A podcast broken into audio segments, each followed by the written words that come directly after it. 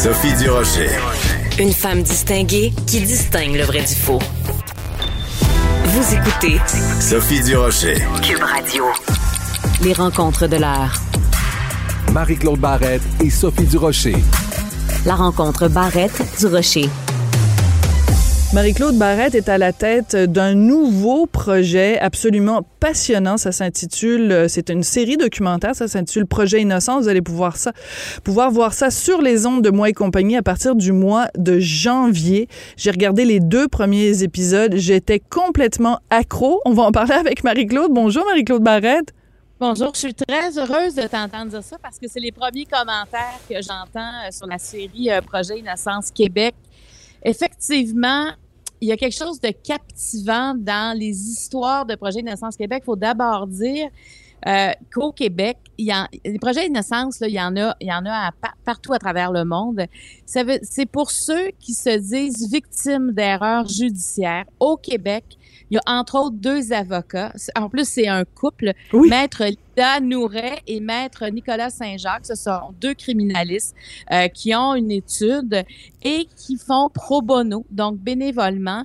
Euh, ils, ont, ils travaillent sur le projet Innocence Québec. Alors, juste ça, je te dirais que moi, déjà, ça m'a, j'avais envie d'en savoir plus sur ces deux personnes-là qui ont trois jeunes enfants et euh, qui décide, écoute, euh, Lida fait partie de, de, celles qui ont mis en place il y a plusieurs années le projet Innocence Québec et de tout ce dévouement autour mm. des erreurs judiciaires. Et je sais pas toi, qu'est-ce qui t'a interpellé là? Ben, que, Écoute, je vais te le dire. Je vais te le dire, c'est que euh, tu sais, on se dit euh, les prisons sont remplies de gens innocents. Hein? Tout le monde qui est en prison se dit ah ben moi j'ai été, euh, c'est, je, suis innocent.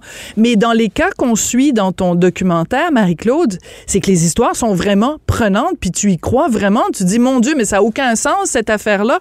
Puis plus tu as d'éléments, on a l'impression qu'on participe d'une certaine façon euh, à, à, l'enquête parce qu'en fait, ce sont des avocats, mais vu qu'ils doivent trouver des nouveaux éléments de preuve pour soumettre au ministre de la Justice, on a l'impression que ce sont aussi des fins limiers. Là, c'est quasiment une enquête de police qu'ils font.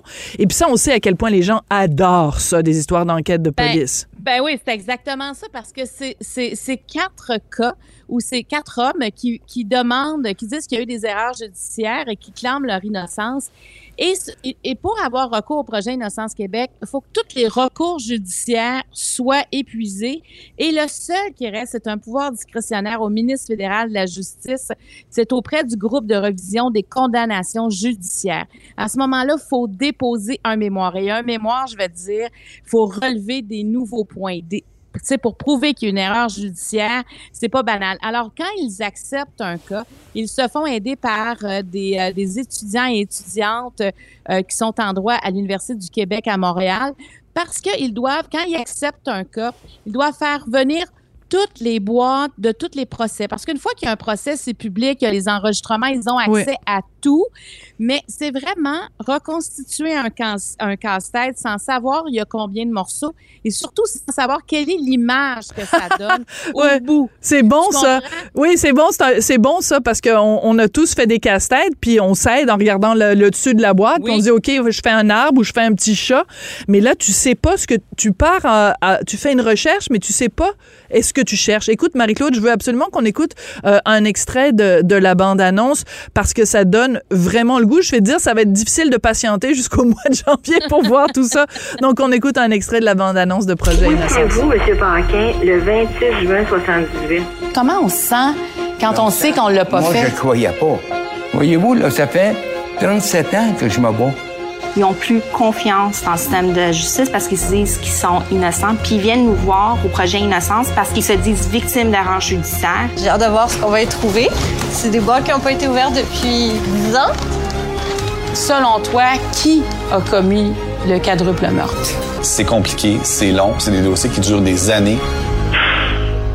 que je suis tanné pareil de ça. Les deux, vas-tu me sortir de Euh, C'est un très bon mo- remontage de notre collègue Jean-François Paquet. Écoute, le monsieur qu'on entend euh, au début, monsieur Paquin, euh, c'est absolument hallucinant parce que lui, son père et sa mère sont décédés et il continue à clamer son innocence, même s'il est sorti de prison. Il est en libération conditionnelle. Et C'est moi, c'est seul au Canada. C'est fou. Sans avoir dit qu'il avait commis le double meurtre. Ça, tu vois, c'est des choses que j'ai appris, Sophie, par exemple. on apprend plein de choses. Ouais. Ben oui, dans le cas de M. Paquin, dans le cas de M. Jolivet qu'on vient d'en- d'entendre dire à Lida, vas-tu me sortir du site? Là, lui, ça va, il débute sa 29e année euh, en prison. Lui, il a été condamné à vie. Donc, après 25 ans, tu devrais être libéré parce que c'est ça une condamnation à vie. Mais si tu n'avoues pas les crimes pour lesquels tu as été accusé, tu ne peux pas sortir. La commission de libération conditionnelle ne te laisse pas sortir parce qu'il faut d'abord que tu de- demandes pardon à la société. Alors lui, il ne veut pas, il dit c'est pas vrai que j'ai été ici pendant 25 ans et tout à coup je vais avouer les crimes que j'ai pas fait et c'est pas un ange là.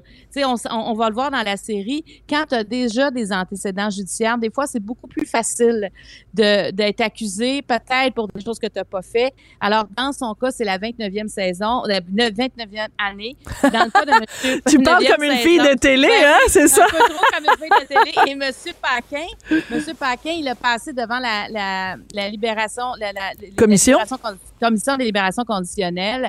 Et euh, on, on ne, on ne sait jamais euh, qu'est-ce qui va convaincre une commission. Évidemment, on ne veut pas que ça sache non plus pour pas que les prisonniers se servent de ça pour ceux qui sont incarcérés. Alors lui, on lui a accordé, donc il y a beaucoup de limites, faut pas aller à plus de 50 km. Comme il dit, les barreaux sont toujours là parce que lui, il a toujours sa place en prison.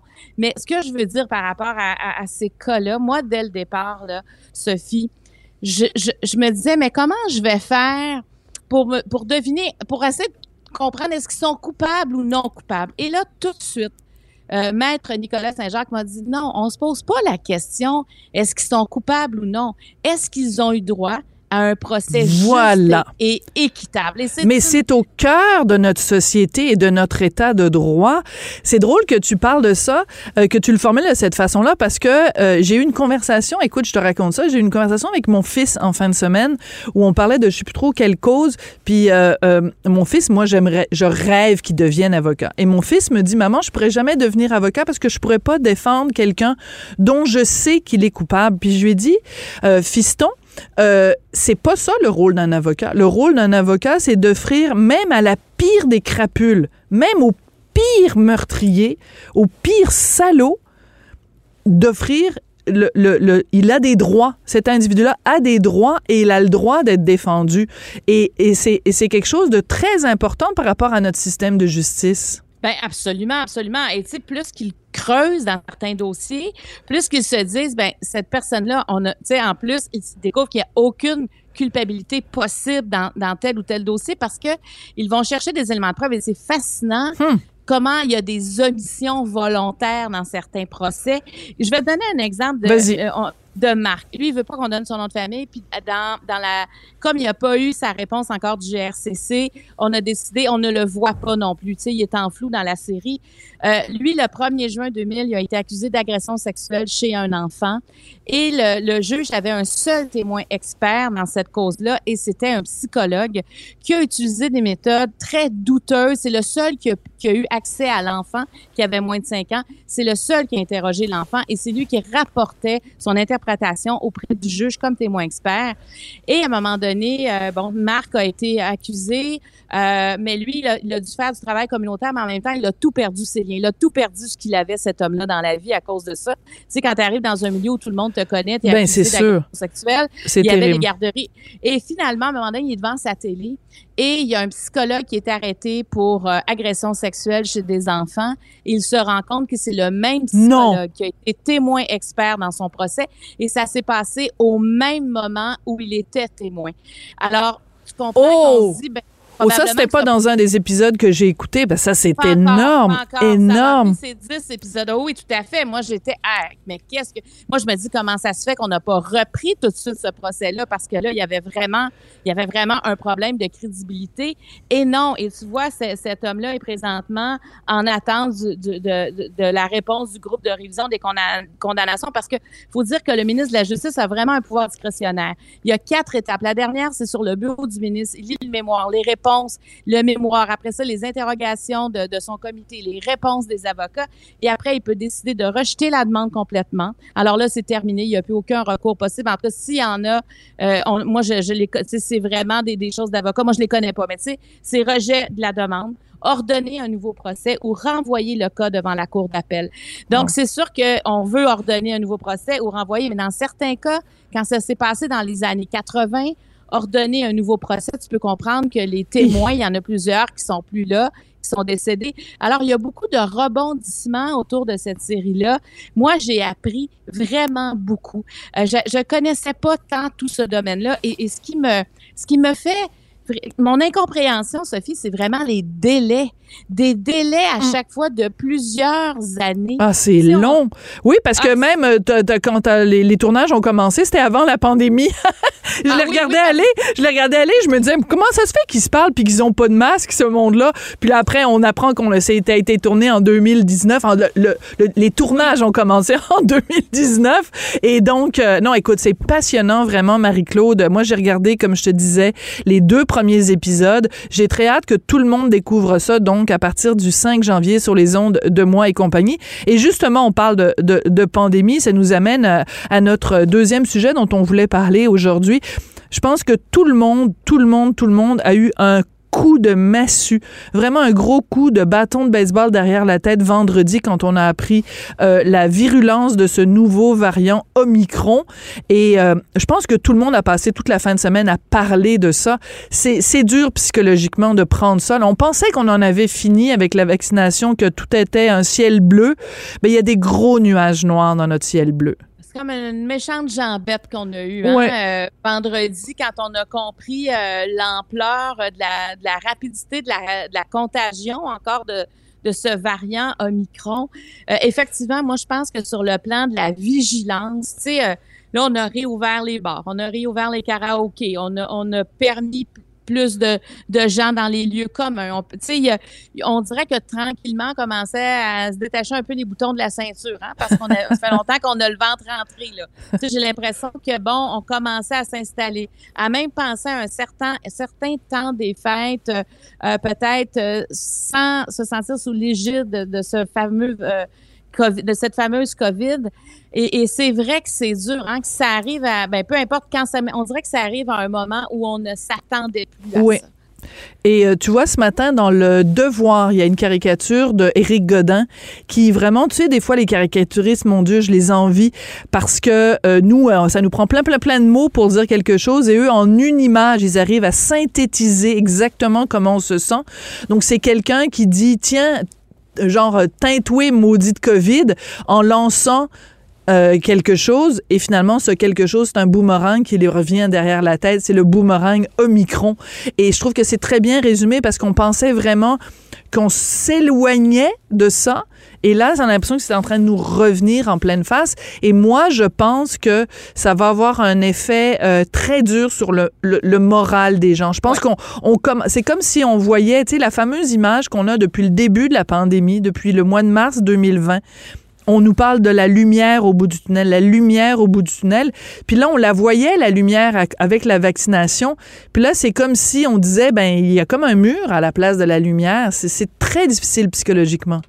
Ben, tu vois, moi, hier, je parlais avec euh, mon père, là, tu sais, qui a 78 ans, là, puis il disait, mais on verra plus jamais le bout, nous. Tu sais, lui, là, c'était comme, ça va Oh. être, ça va-tu être ça pour le reste de ma vie, tu sais? Il y a plein de familles comme ça qui ont passé. Il était déprimé, ton père? Ben oui, ben oui, mais tu sais, quand tu écoutes les nouvelles, puis tu vois ça, tu sais, déjà, on entendait la cinquième vague en Europe, on disait, mais est-ce que ça va arriver ici, tu sais, parce qu'on on a vu dans les dernières semaines quand même que, que l'Europe, ça commençait à se compliquer, qu'on reconfinait à certains endroits, et on se disait, ben ici, on est quand même protégé, on a une grande couverture vaccinale, tu sais, on, on avait l'impression de pouvoir se consoler avec tous les moyens qu'on avait mis en place. Et là, tout d'un coup, on entend ça, on entend la, la contagion rapide, tu sais, puis tu sais, on referme certaines frontières. Tu sais, quand on entend ça, Ouais. c'est ça qu'on a entendu pendant le week-end, ben on se dit mais qu'est-ce que ça va être encore là, tu sais. Alors je pense que beaucoup de gens pour qui c'est vraiment un coup de massue et je pense que ça va être important qu'on se parle beaucoup, euh, qu'on appelle les gens aussi qui sont seuls, qui sont peut-être T'as raison, découragés, Marie-Claude. Oui. parce que là, comme tu disais, la, la- on dirait que la lumière a baissé. Hein? C'est comme Ouais. si là, le- le- le- on, a, on, a, on a tamisé encore la lumière, malheureusement. Et, et c'est pas un bon moment en plus présentement. Tu sais, on est plus, en- on commence à s'encabaner pendant l'hiver et tout ça. Alors, il faut se parler beaucoup, moi, je pense, dans les prochains jours. Il faut peut-être dédramatiser quelque chose quand même qui ressemble à un drame, mais faut arriver à, à passer par-dessus parce que, puis tu sais, moi, je me demande, Sophie, quand on nous dit, oui, mais là, faut vivre avec le risque, qu'est-ce que ça veut dire? Oui, ça? bonne Vivre question. avec le risque. Oui, puis la tolérance de, de, de, de chacun aussi euh, au risque, parce que tu vois, je parlais avec une collègue ici euh, ce matin, euh, ses parents qui hésitaient à partir en voyage, en fait, qui avaient un, pla- un voyage qu'ils avaient planifié depuis des mois et des mois et qui ont tout annulé parce que leur, leur, leur tolérance au risque est pas est pas est pas assez grande, elle est, trop trop basse, c'est-à-dire qu'en fait eux ils disent ben on veut pas prendre de chance et euh, tu parlais tout à l'heure de ton père qui est, qui est déprimé. Écoute, euh, nous, euh, tu sais, bon, mon fils est au secondaire. Les, ils ont depuis le 15 novembre, je pense, ils ont plus, ils sont plus l'obligation de porter le masque. Et vendredi, on a reçu un courriel, Richard et moi, parce qu'il y a trop de cas dans l'école où va mon fils. Il demande à tous les élèves à partir d'aujourd'hui de recommencer à porter le masque. Écoute, j'ai même pas eu le cœur de le dire à mon fils. Il va l'apprendre en arrivant à l'école. Ah, c'est J'étais ça, pas capable de lui dire. Je me suis dit, je- ça va gâcher sa fin de semaine. c'est L'impact. Recommence. Ah, c'est Ouais, dur. L'impact d'avoir l'impression de revenir en arrière. Je, je pense que ça, on, était, on, avait, on avait comme besoin d'une forme de légèreté et l'impact. je- Moi, c'est pour ça que je me dis, ça va comme, on va commencer à, le- on commençait à le ressentir déjà.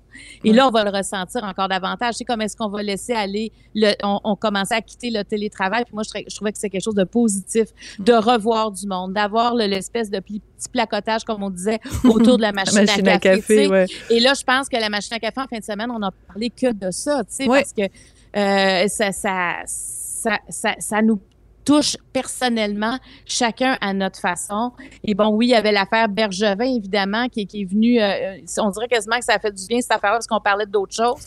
Mais il reste que Om- Omicron, qu'on regarde les nouvelles aux États-Unis, qu'on les regarde en France, au Japon, peu importe, Omicron est la première nouvelle quand même. Oui. Alors, Et donc, euh, c'est important de prendre soin, mais j'aime beaucoup ce que tu dis quand tu dis euh, de, de prendre soin euh, de notre monde, puis de, de, de, de prendre des nouvelles aussi des gens qui sont seuls et tout ça, parce que je pense que... Puis aussi de se le dire, je trouve que c'est important de le nommer, de dire, ben moi, j'ai passé une fin de semaine de schnout parce que j'arrêtais pas de penser à ça. Et, tu sais, j'avais un souper de famille, on a parlé que de ça. J'avais un souper avec des amis euh, samedi, on a parlé que de ça. Euh, D'important de se dire, euh, oui, on est, on est affecté, on est, on est déprimé, on va s'en sortir collectivement, mais de reconnaître ces sentiments-là qu'on a, c'est important. Marie-Claude, c'est tout le temps qu'on a, je suis désolée, mais écoute, euh, euh, ben écoute, euh, parlons-nous puis prenons soin Oui. les uns des autres. Important de s'écouter, vraiment important de rien banaliser présentement et d'entendre les craintes des autres. Absolument. Très Ben, important. merci beaucoup, Sophie. Merci, puis à demain. À demain.